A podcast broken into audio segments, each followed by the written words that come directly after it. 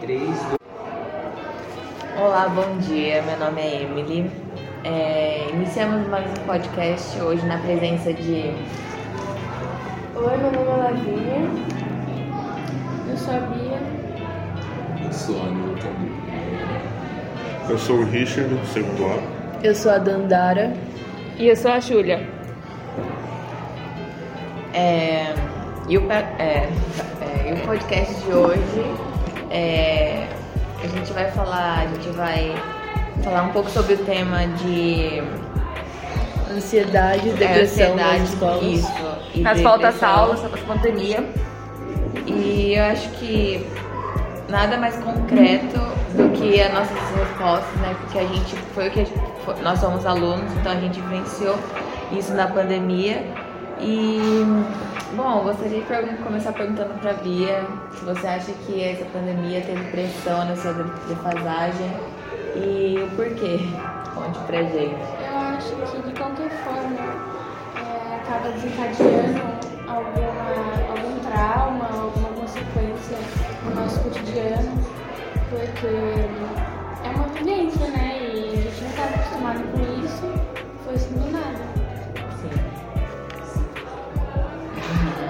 Alguém mais? É. Júlia? E eu acho que os, muito, nós, principalmente os adolescentes que estavam convivendo com pessoas como nós na sala, que corria que na educação física acabou se fechando na, em casa, passando mais no celular. Achei que teve que se adaptar e a nossa cabeça, ela tinha que se acostumar com aquilo. E Tunata também, né, como veio, ela voltou e a gente teve que ir acostumar com chá numa outra sala que a gente não tava, porque no meu caso a gente começou a pandemia no, no nono ano e eu já tô no segundo, então, tipo, muita coisa que a gente não compreendeu é feito de cara pra nós e ficava ficando meio confuso. Claro também que é a primeira vez que todo mundo aqui, pelo menos quem tava no nono, no oitavo, no sétimo, começou as escolas de novo, foi a primeira vez passar por uma pandemia. Talvez tenha gente mais velha, nossos pais, nossos avós tenham passado por uma pandemia também. Mas vai saber se eles ficaram do jeito que a maioria da, dos alunos de outras escolas, dos nossos próprios professores ficaram com esse, é, com esse tipo de doença que veio junto com tudo isso. A gente se acostumou tanto a ficar sozinho em casa que quando a gente se depara com uma situação que temos que socializar, é muito difícil. É uma coisa que a gente trava ali e acaba aí criando gatilhos para ansiedade, né? E tal. E aí essa vontade de não sentir a ansiedade, de se privar dessa socialização forçada, é, acaba levando a gente a um isolamento, levando a gente a uma depressão e assim vai se desenvolvendo essas doenças mentais que é, afeta muito pessoas das nossas idades, assim. É muito importante lembrar que a insegurança, é, esse tipo de coisa já, já ia acontecendo né, na fase da, da infância, mudando para a adolescência, mas com a pandemia isso só, só se intensificou mais ainda.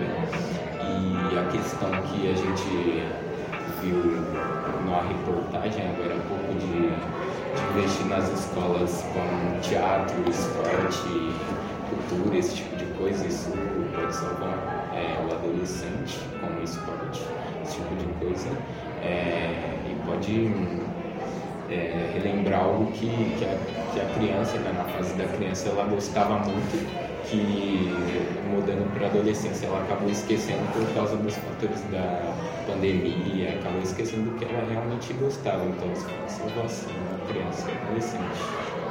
É, eu acho que por nós sermos adolescentes, a gente já está encateado em ter uma ansiedade maior, porque é ano de a gente começar a atrapalhar, a gente ver o que a gente quer para o futuro.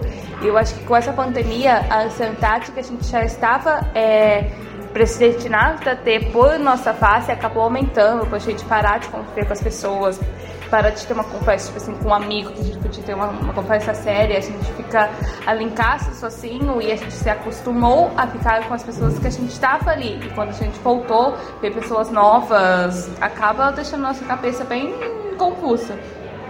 E a questão também é que esse assunto de ansiedade, principalmente nas escolas, foi muito encoberto por vários anos. Justamente porque os adultos sempre achavam, os professores achavam que era algum drama ou algo que não deveria ser comentado, mas isso aí vai desencadeando há muito tempo. Como foi na escola, precisou de todos aqueles alunos se comoverem, todos aqueles alunos terem aquele tipo de crise para dar uma atenção maior. Então, é algo que deveria ser mudado, porque isso é sério e só quem tem realmente sabe como que é. Então, é bem delicado isso questão da pressão que os alunos estavam sofrendo, né? como foi falado de exemplo estudar na pandemia, como os alunos de escolas particulares não tiveram a diminuição né, da carga horária nem do, do peso nas costas, como foi nas escolas é, públicas, é, isso pode ter é, acrescentado uma pressão que eles já tinham, né? Aí eles, aí eles vão vendo, ah, nós estamos num momento tão difícil, tão difícil para aprender também, e nossos pais, professores, estão sempre cobrando mais e mais e mais. Então, a questão da ansiedade ali, a, a reação em cadeia que teve em cima dos alunos foi só uma coisa que estava dentro deles e que uns foram sofrendo, outros foram vendo e foram tendo o mesmo resultado aí no momento. Bom, eu como aluna posso dizer, é, não, vou falar por mim, né? que durante a pandemia eu não tive vontade alguma de assistir as aulas do CMSP, porque na minha, no meu ponto de vista era bem desinteressante. E quando a gente voltou para a escola, eles trataram como se todos tivessem aprendido em casa. E a verdade é que ninguém aprendeu nada. E dentro de sala de aula todo mundo fica atrasado, ninguém entende o que o professor está querendo dizer. E obviamente que não é só culpa do professor, né? é porque foi passado para ele ali aquele currículo, o Estado, o governo acha que aquilo ali é o que a gente aprendeu realmente, mas na verdade não criou nenhum interesse na gente de, de abrir aquela aula, de sentar ali e falar: não, pera, eu quero realmente aprender isso, isso aqui está me chamando a atenção. Então a gente volta já com essa pressão de ter que socializar novamente, de ter que aprender a viver em sociedade novamente e essa pressão de saber o que foi passado durante a pandemia, sendo que durante ela todo mundo praticamente teve os problemas ali, os conflitos de se encontrar sozinho, de e de repente voltar ali a socializar. Ao meu ver, é, durante todo o centro de mídias, eu não tive nenhuma vontade de fazer porque eu não entendia o que ela explicava. Então, para mim, foi aquilo lá fazia diferença ou não fazia. E ao voltar para a escola e ver a, o professor explicando e eu não ter uma paz naquilo, realmente foi muito confuso. E, e ficava ficando mais cansado e a nossa cabeça fica mais cansada ainda e acaba não entrando nem a matéria que a gente estava aprendendo e nem matérias novas, porque nossa cabeça não está acostumada com aquilo e parece que não é, sei se é só para mim, mas parece que está entrando numa velocidade muito grande as coisas para aprender e a minha cabeça, a cabeça nossa acaba não é, tanto aquela informação. E parece que a escola, ou talvez muitos alunos escutam, geralmente ao longo da sua vida, que ah, você só estuda, você não tem mais nenhuma obrigação e você tem que se empenhar porque é a única coisa que você faz. Mas o que a gente não percebe é que nós somos cobrados e falados extremamente várias vezes que nós estamos em defasagem, que nós não conseguimos aprender e que nós não nos empenhamos. Mas talvez seja uma defasagem da escola. Talvez a escola não traga o assunto de uma forma tão temática como nós precisamos. Justamente porque a gente também precisa dessa atenção. Porque muitos dizem, e talvez seja verdade, que quem faz a escola é o aluno. O palco da escola é o aluno. Então, talvez seja necessário isso, porque muita gente está cansada e muita gente está acabando desistindo e tendo a evasão escolar. Então, é outro tema que também é delicado, pelo. Fato dos pais e professores não entenderem talvez uma certa insegurança da, do aluno, como foi dito que vários alunos não queriam ligar a câmera durante as aulas online, isso já se torna uma comunicação impossível, porque se você, se os pais, professores são mais velhos assim, tentarem é, se comunicar, o que você sente, a pessoa ali, o adolescente, o jovem não vai se comunicar e falar o que ela realmente sente.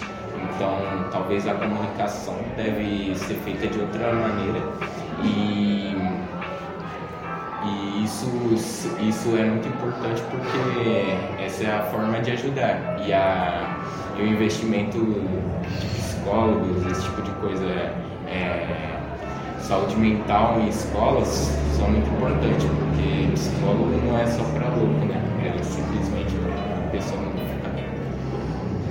E uma outra e uma outra coisa que foi acrescentada agora pelo, acho que foi pelo governo, é o novo ensino médio que para eu acho que assim que acaba não aprendendo mais porque a gente acaba não aprendendo as, as coisas que a gente precisava e foi acrescentando mais coisas para nós agora para aprender que acaba deixando a gente mais cansado ainda que é o aprendizado do ensino médio porque é uma, uma tema muito mais no ao meu ver pesado para os adolescentes, né? Porque é uma outra, uma, como se fosse uma outra matéria acrescentada para nós. Fora também que tem a mudança das escolas. Tem escolas que são período regular, que é uma matéria diferente, são oito matérias. Tem as escolas privadas, que tem mais matérias às vezes que o normal. Tem as escolas de período integral, que também tem mais outros tipos de matérias e mais diferente. Então, tipo assim, tem mais matérias em várias escolas diferentes em cada uma. E isso acaba pesando cada vez mais o aluno por ter muitas matérias.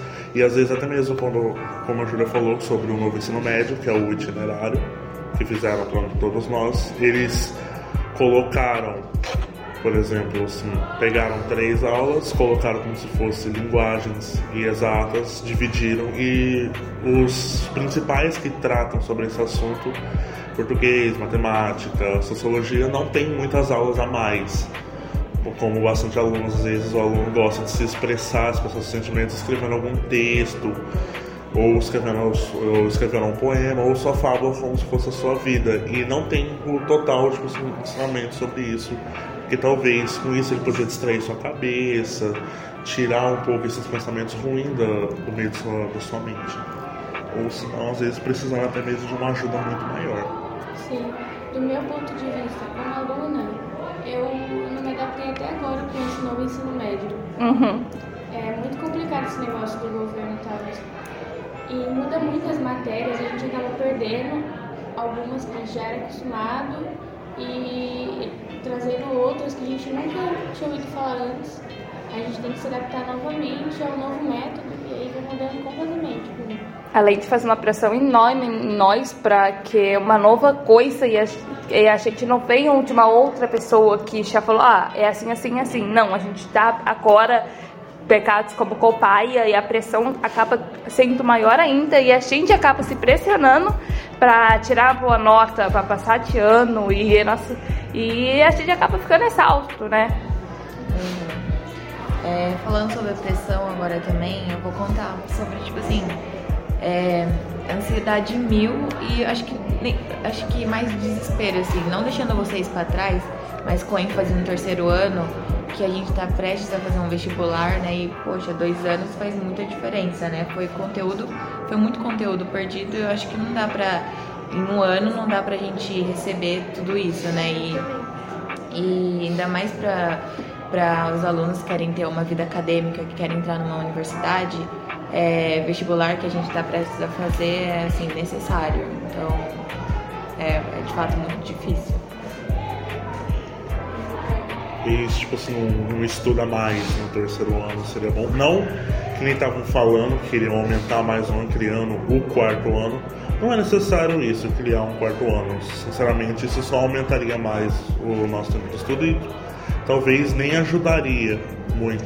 Deixar a gente com mais pressão ainda. Sim, seria mais assim, tratar dos assuntos que mais seriam importantes. com assuntos com calma, não tacando a pressão total na gente, querendo fazer rápido, porque tem outros ensinamentos. Ensinar o que é mais importante para a gente conseguir, é, para os pessoal do terceiro, uh, do terceiro quem mesmo está na universidade, conseguir o um ensinamento total, pelo menos, ou adaptado, para conseguir passar, para ele ter uma vida mais à frente, porque ele já vai ter o seu diploma do que ele conseguiu, vai ter um vai ter uma coisa a mais no seu currículo falando tipo assim, ah, essa pessoa é boa e é apropriada para trabalhar no meio de todos.